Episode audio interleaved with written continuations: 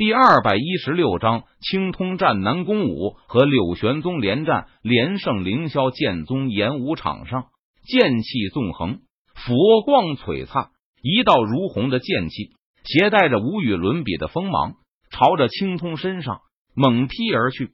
青通见状，他脸色淡然，不闪不避，他施展罗汉拳，右拳挥出，猛砸而去。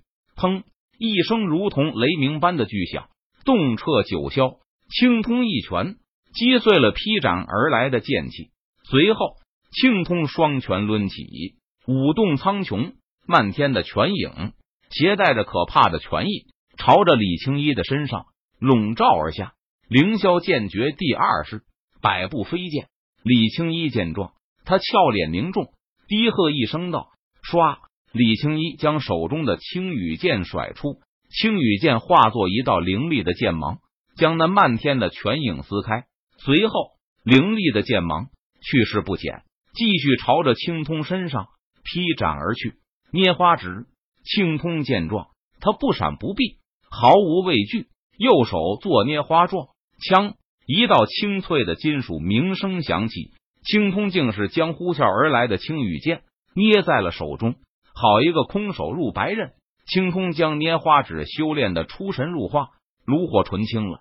唰，青空右手一甩，青羽剑化作一道青芒，反而朝着李青衣身上呼啸而去。李青衣见状，他眼疾手快的握住了倒飞而来的青羽剑剑柄，扑哧！不过从青羽剑上一股可怕的力量反震而来，李青衣连续倒退了数十步，这才稳住了身形。扑哧！李青一吐血，体内翻腾的血气这才平复了下来。圣子好手段，我甘拜下风。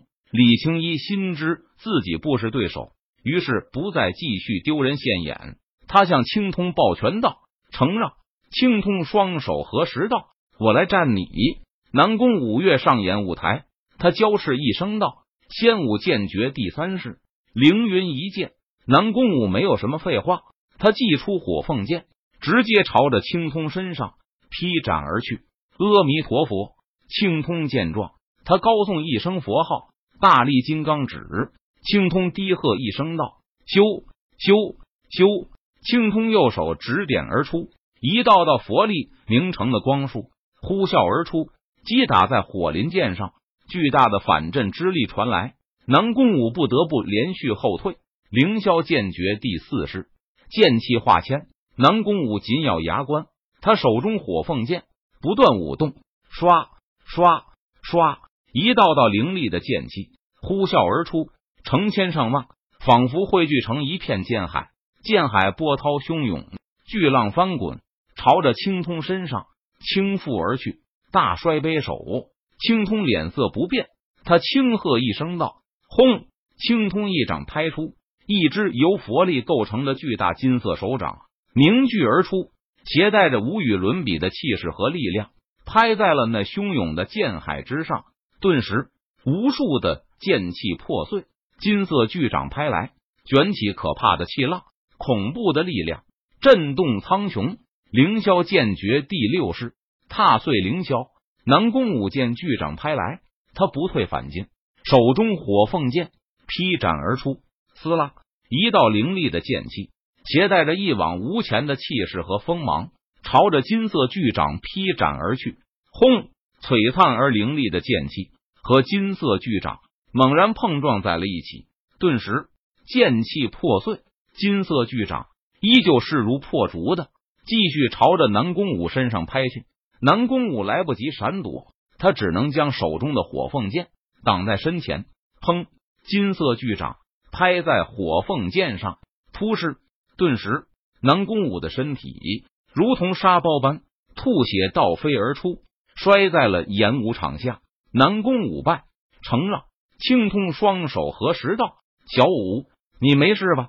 李青一连忙将南宫武从地上扶了起来，他关心的问道：“我没事，只是受了一些内伤而已。”南宫武站起身来，他摇了摇头，说道：“经过这一战，李青一和南宫武两人都意识到了。”他们和青通的差距是有多么的大？